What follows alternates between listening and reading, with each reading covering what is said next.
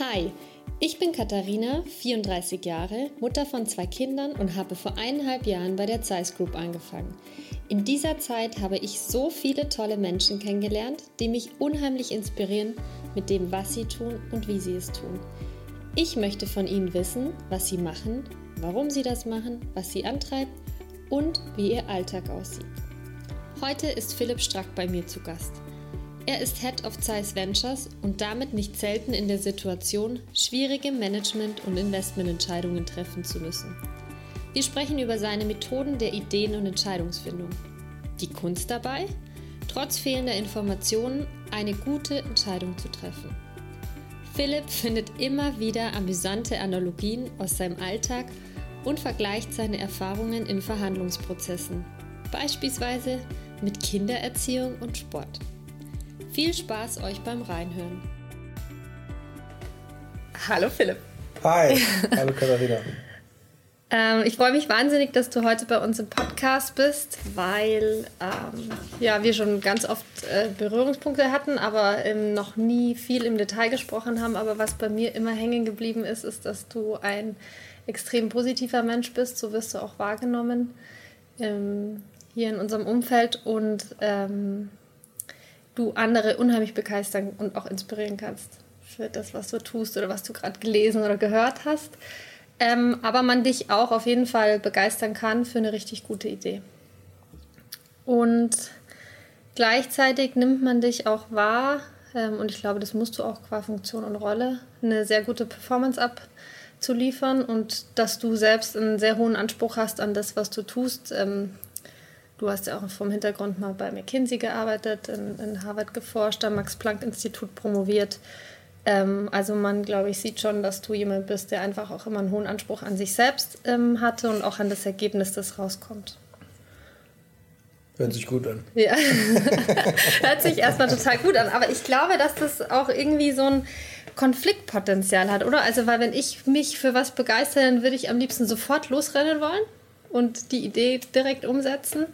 Ähm, aber damit halt eine Idee auch mal richtig gut wird, braucht man vielleicht auch einfach fünf Minuten, um drüber nachzudenken. Und wie löst du den Konflikt für dich?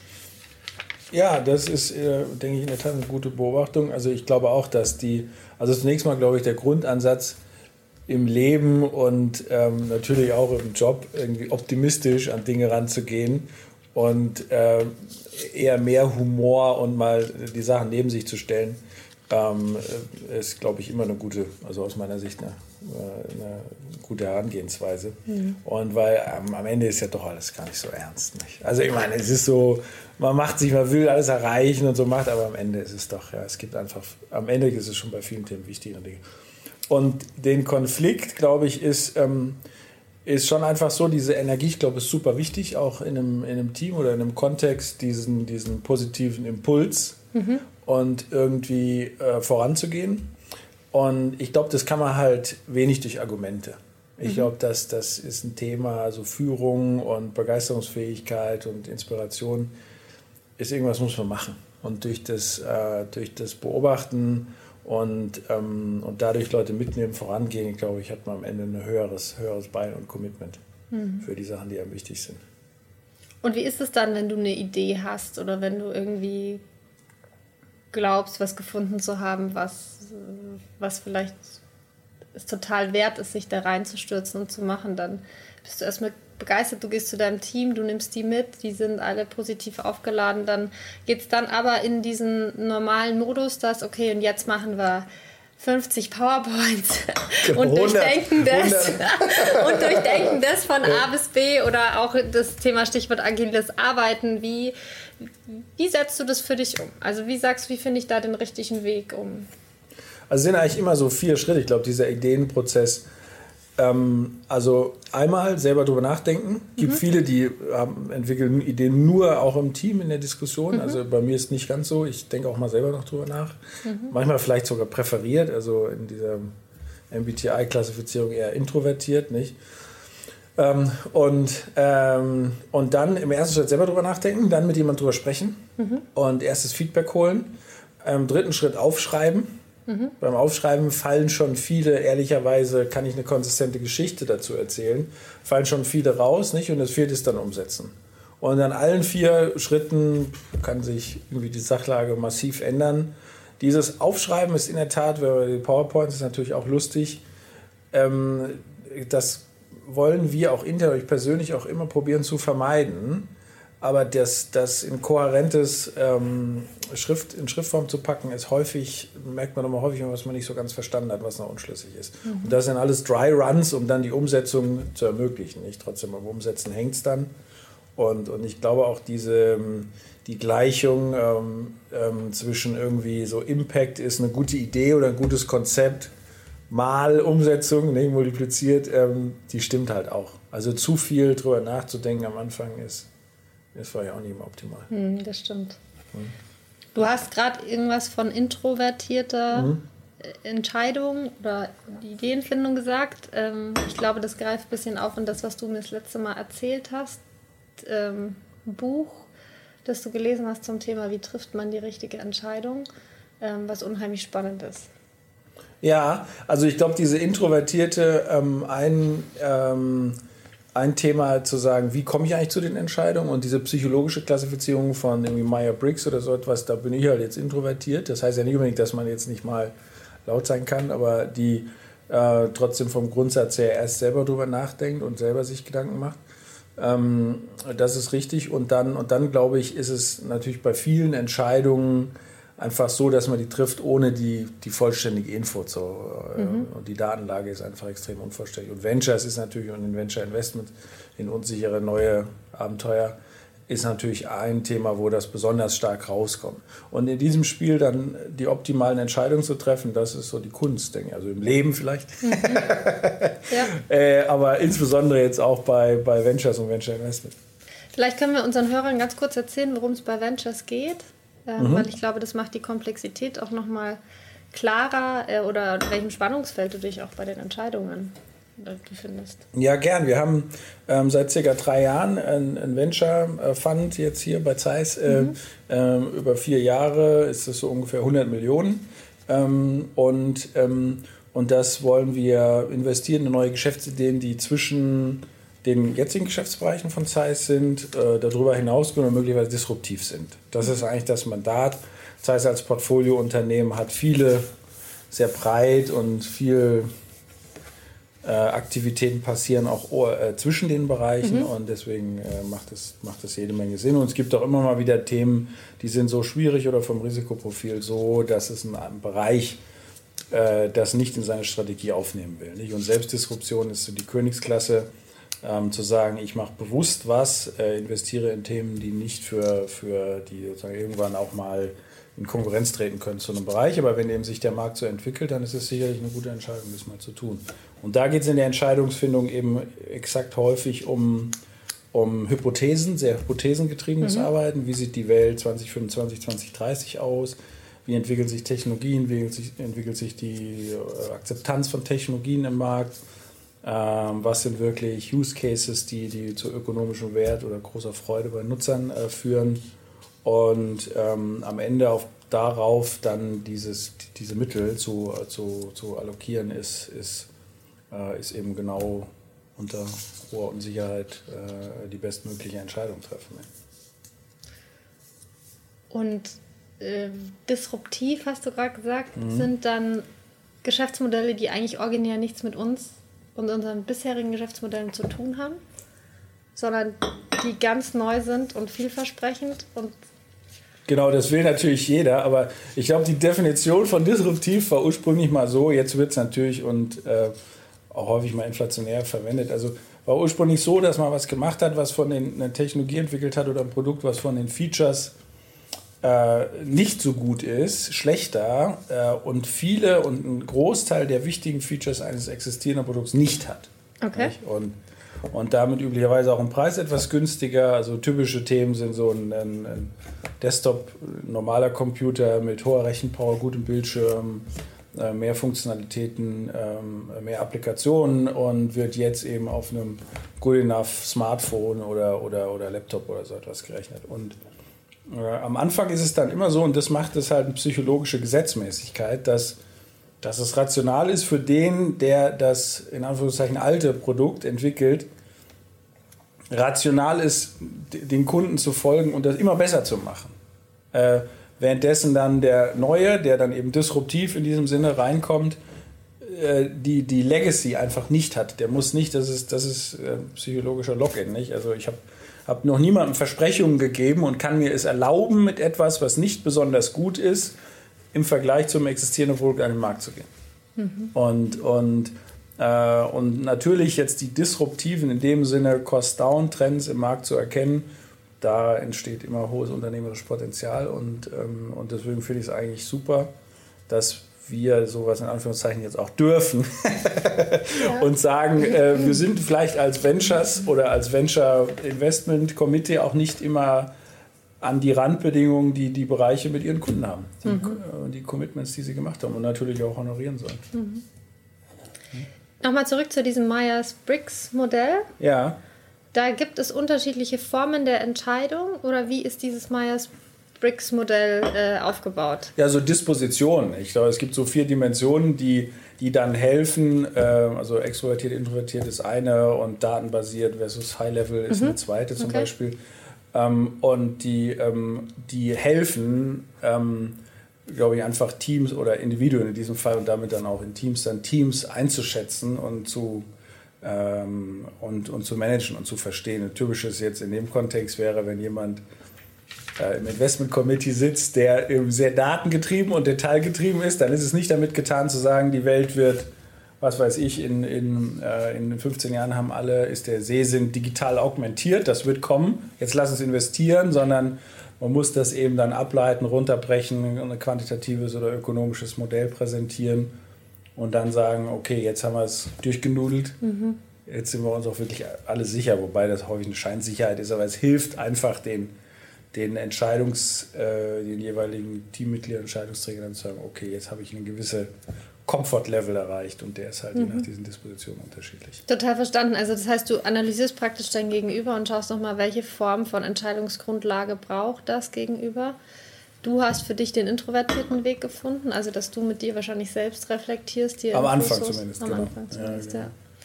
ja. ja, zu verstehen. Ich glaube, das ist ganz wichtig, also überhaupt bei Managemententscheidungen zu den in diesem Fall die, die, die konstruktive oder die beste Entscheidung der Sache zu widmen und soweit es geht, die Leute rauszunehmen. Okay, wir haben vielleicht irgendwie persönliche Differenzen oder sind von mir aus divers und denken über gewisse Dinge total unterschiedlich nach. Trotzdem kommen wir zusammen und sagen, wir wollen die bestmögliche Entscheidung treffen. Nicht? Und es hilft halt enorm, auch bei einem selber dann die, die Schwächen und diese Prädisposition vorher auch zu verstehen und mhm. zu sagen, ich bin, ich habe Blindspots. Nicht? Ja. Und um diese Blindspots bei Entscheidungen äh, sich selber einzugestehen, ist nicht immer ganz leicht, nicht? Äh, ja. äh, um zusammenzuführen, denke ich, das so kommt man zu guten Entscheidungen. Mhm. Spannend, total spannend. Ähm, und das ist was, was du schon immer kennst oder was du jetzt gerade kennengelernt hast und neu anwendest? Also siehst du auch irgendwie eine Differenz, seit du dich mit dem Modell auch beschäftigt hast? Ja, ich glaube, also dieses systematische über psychologische also Prädisposition nachzudenken, das ist, also schon immer kenne ich sicher nicht, nicht? Mhm. aber ähm, ähm, ist jetzt besonders und da in Frameworks, also was weiß ich, Verhandlungsframeworks, äh, Philosophien, nicht, äh, die nah an die Psychologie ähm, da sich eben bedienen, das ist jetzt, was mir jetzt schon in den letzten Jahren enorm geholfen hat. Und mhm. zu sagen, wie kann ich das strukturiert angehen mhm. und, und Emotionen probieren gezielt zu nutzen, nicht? Und äh, ähm, äh, genau, es gibt natürlich immer Analogien, äh, wo man das in anderen Lebenslagen nicht, was weiß ich, in der Beziehung oder in der Liebe. also häufig auch so, äh, so Streits oder Situationen, die, äh, die man dann irgendwie unterschiedlich, die Menschen sind einfach unterschiedlich und darauf Rücksicht nehmen muss. Nicht? Mhm. Und äh, da kann man es auch üben. Oder mit Kindern, das ist auch das Beispiel, die morgendliche Verhandlung. Ähm, wir hatten hier eine Diskussion zu welches Verhandlungsframework soll man eher jetzt so härter verhandeln oder die, gemeinsam, die Gemeinsamkeiten aufzeigen. Nicht? Und äh, da war ich eine andere Meinung als ähm, jemand hier im Team. Und, ähm, die, äh, und meine Analogie war dann das morgendliche Zähneputzen bei Vierjährigen. Ja, da, war, da kann ich nicht mehr sagen, ja, nee, wir glauben alle an das Gemeinsame und, und wir, der Kuchen wird immer größer und das ist auch für deine Zähne gut, für mich gut, ist jetzt für deinen Kindergarten gut, ist für alle gut, deswegen machen wir es jetzt. Nee, so ist es gerade nicht sondern man muss dann sozusagen da härter verhandeln und sagen, du musst nicht nur Zähne putzen, sondern auch noch, das habe ich auch gemacht übrigens, ich dann gesagt, du musst nicht nur Zähne putzen, sondern auch noch äh, das Buch aufräumen, deinen Schlafanzug zusammenlegen und das machen und dann vier Demands gestellt und dann hat sie gesagt, ja okay, dann putze ich halt Zähne. Und ich habe die anderen drei dann wieder vom Tisch genommen. Ah. Das ist übliches probates Verhandlungsmittel, mehr, mehr Forderungen zu stellen, als man eigentlich umsetzen will. Ach, das ist ja spannend. Und das ist total spannend. Ich habe ja auch zwei kleine Kinder und ich kenne das Morgendliche. Bei mir ist es das Kleid, äh, das immer unbedingt dieses eine Kleid angezogen werden möchte. Und ist das halt dann in der Wäsche.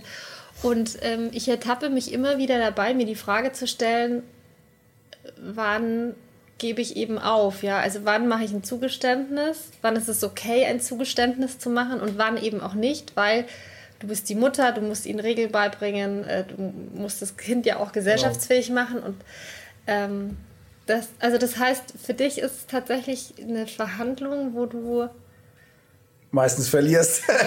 also du verlierst ja, nein, nein, nein, hast aber das okay, bekommen, was du wirklich wolltest. Ja, ne? ja in diesem Fall jetzt, ja, ja, ja.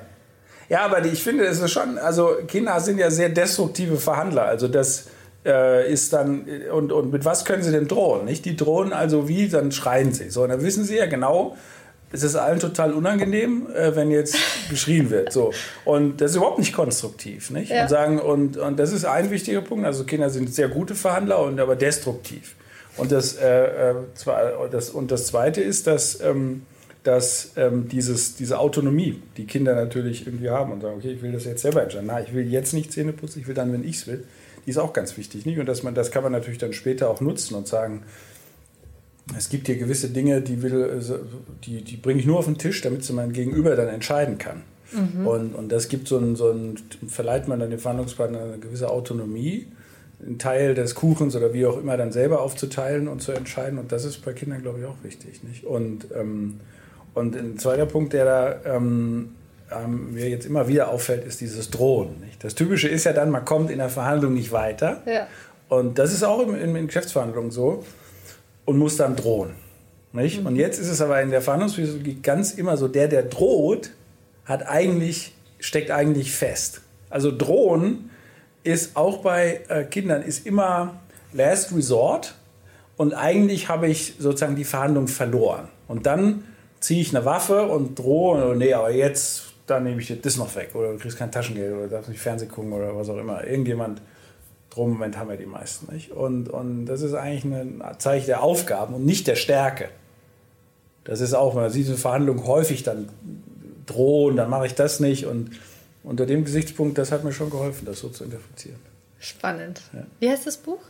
Ah, das ist jetzt die, also ich habe viele Verhandlungsbücher jetzt in letzter Zeit gelesen, aber das ist diese Schranner-Philosophie von äh, Matthias Schranner. Jetzt nicht der Einzige, der der in sehr schwierigen Verhandlungen, also das ist auch nicht immer anwendbar, und gibt es auch hier im Haus unterschiedliche Philosophien, aber in schwierigen Verhandlungen, wo äh, es möglicherweise auch keinen Ausweg gibt, wie bei einer Geiselnahme, ähm, ähm, äh, trotzdem, äh, sagen wir mal, konstruktiv zu bleiben und einer, einer gewissen Logik zu folgen, das beschreibt, wird beschrieben in dieser Philosophie.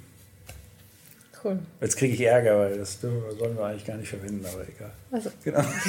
Wir schneiden es später einfach raus. Genau, nein, nein, nein, nein, jetzt müssen wir auch drin lassen. Genau. Ja, ja. Ähm, cool. Ähm, du hattest gesagt, es gibt auch immer eine Analogie zum Spitzensport. Mhm. Was ich total spannend finde, weil erstmal sieht es für mich als Laie, äh, finde ich erstmal keine Analogie zum Spitzensport. Außer vielleicht der Schiedsrichter muss sofort eine genau, Entscheidung treffen. Aber wo siehst du für dich? Also wo kommt dieser Gedanke her oder wo siehst du, was können wir aus dem Spitzensport lernen? Weil es wird ja ganz oft angeführt, aus dem Spitzensport können wir so viel lernen, ja. Also jetzt in dem Kontext glaube ich zum einen mal in dem Team, also in der, Kulturfrage. Erstmal ist für mich eine interessante Frage, ist es jetzt, wenn man arbeitet, ähm, ähm, ist es dann eher eine Familie, Team oder so eine, so eine Söldner, mhm. reine Söldnergemeinschaft. Nicht? Und da, und die sind natürlich, haben ganz unterschiedliche auch Social Fabrics in diesen drei Kategorien. Familie bin ich eigentlich unendlich loyal und sage, okay, Äh, egal was du machst, nicht? bis auf sagen wir mal Mordfälle in der Familie vielleicht oder so, extreme Kriminalfälle, muss ich eigentlich den Familienmitgliedern immer helfen. Mhm. Und eigentlich so unconditional wie möglich. Nichts ist mhm. unconditional im Leben, aber sagen wir mal, wenn es unconditional, dann da. Das zweite ist dann diese Sport-Team-Situation. Irgendwann ist das natürlich professionell, man kriegt Geld. Trotzdem hat man über das Geld hinaus eine gewisse, weiß nicht, emotionale Begeisterung äh, für Themen gemeinsam erreichtes etc.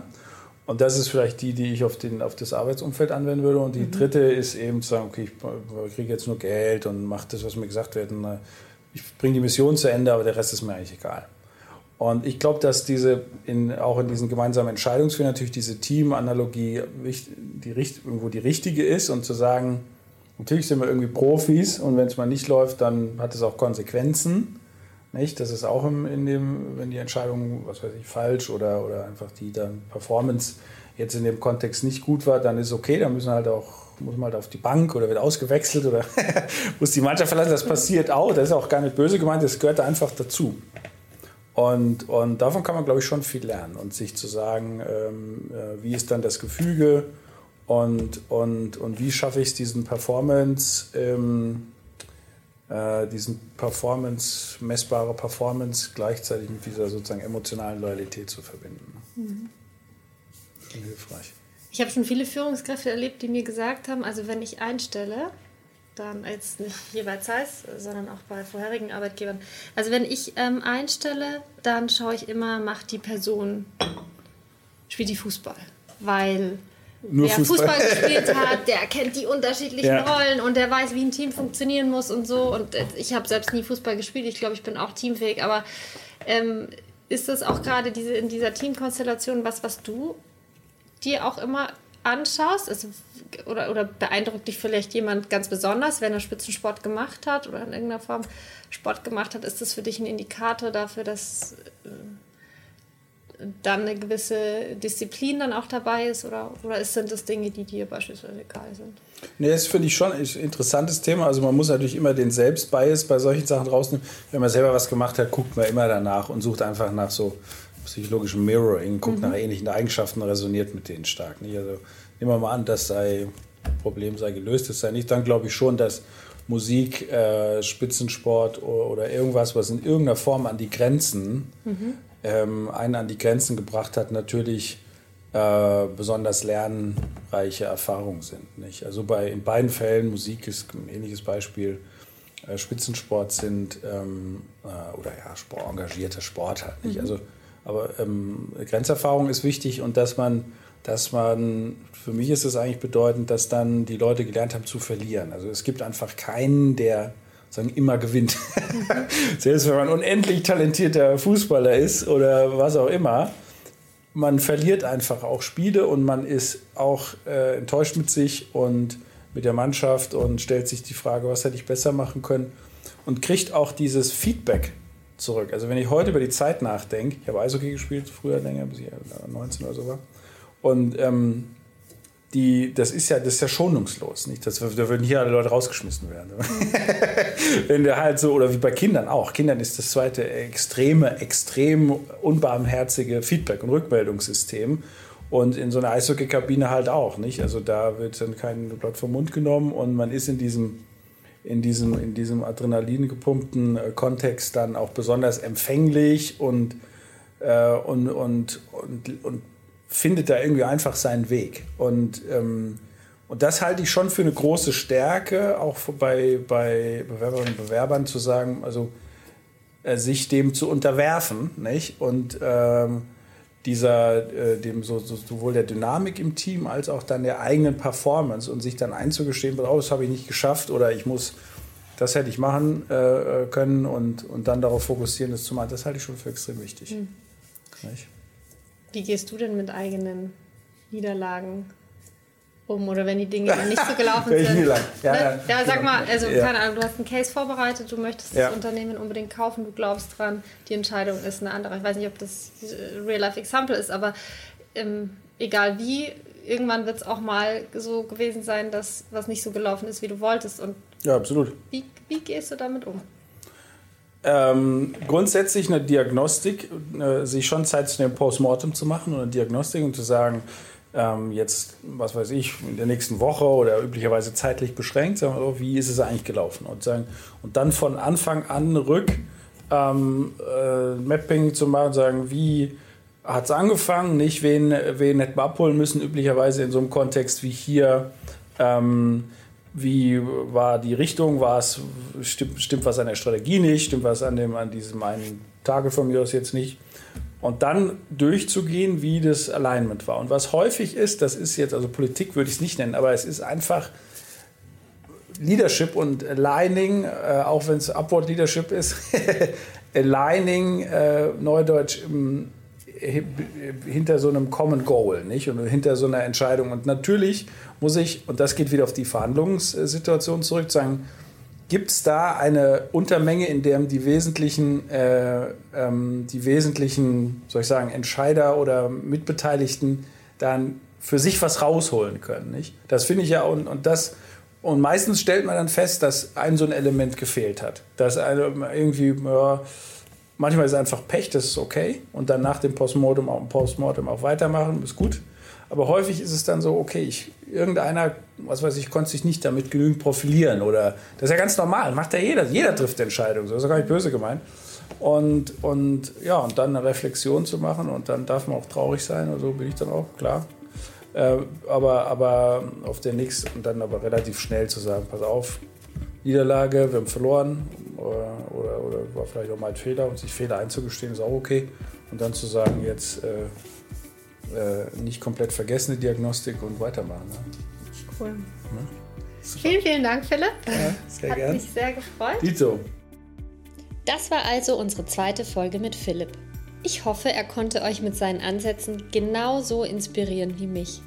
Schreibt uns gerne in die Kommentare, wir melden uns in Kürze mit einer neuen Folge unseres Podcasts. Bis dahin, macht's gut